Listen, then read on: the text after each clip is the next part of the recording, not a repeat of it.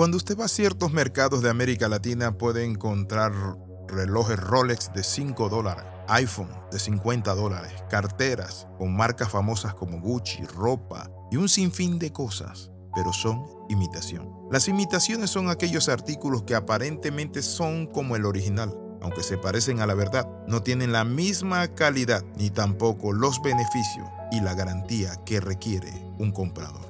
Las imitaciones baratas y los cristianos con patrones de conducta equivocados son iguales, porque aparentamos ser hijos de Dios, pero nuestras reacciones y actitudes reflejan la vida equivocada de nuestros padres terrenales marcada en nosotros, porque decimos ser una cosa y hacemos otra. Bienvenido al devocional titulado Rompiendo patrones. En Ezequiel capítulo 18 versículo 14, Dios le dice así al pueblo. Pero supongamos que ese hijo pecador a su vez tiene un hijo que ve la maldad y decide no llevar esa clase de vida.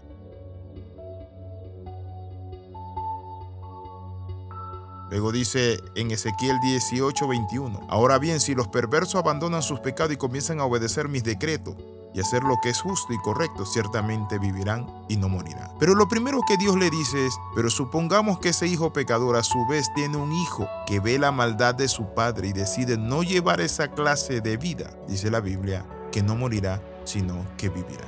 ¿Por qué hablamos de patrones de conducta?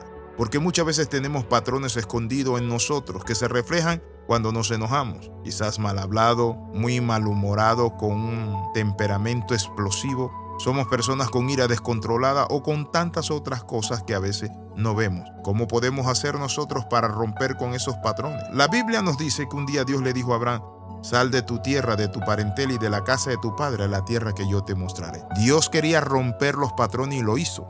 Le dijo, sal de tu tierra, de tu parentela, de la casa de tu padre, a lo que yo te voy a mostrar. ¿Por qué? Porque en Ur de los Caldeos era una región donde adoraban el sol, la luna y las estrellas. Ahora, ¿cómo podemos nosotros romper patrones que han estado en nuestra vida oculto? En primer lugar, romper con los patrones carnales de las cosas pasadas, los ejemplos que vimos, porque hay gente que dice, no, no se hereda la maldad de los padres sobre los hijos. La Biblia dice que los hijos no llevarán la dentera de las uvas agrias. Es cierto. Pero lo que vemos es la escuela que se queda grabada en nosotros. Por eso cuando hablamos de romper patrones tenemos que entender que cuando venimos a Cristo el Señor quiere que nosotros tengamos una mente abierta para ser transformada. Eso se conoce como metamorfosis.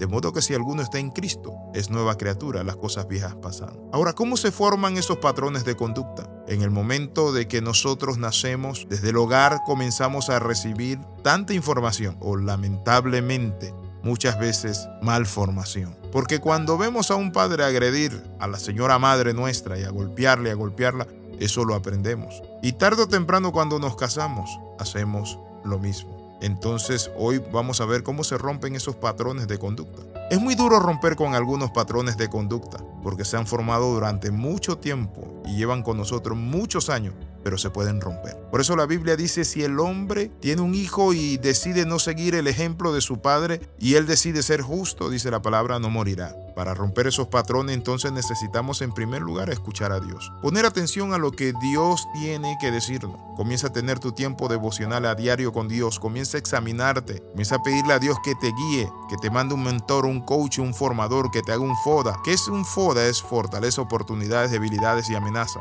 Es una herramienta para que nos evalúen. Pero también en segundo lugar debemos interpretar o reconocer esos hábitos como pecados. Hasta ahora esos pecados muchas veces están ocultos, pero desde ese momento en adelante que Dios te los revela ya no son ocultos. Eso se llama confesarlo, pero también trabajar para romper con esa atadura.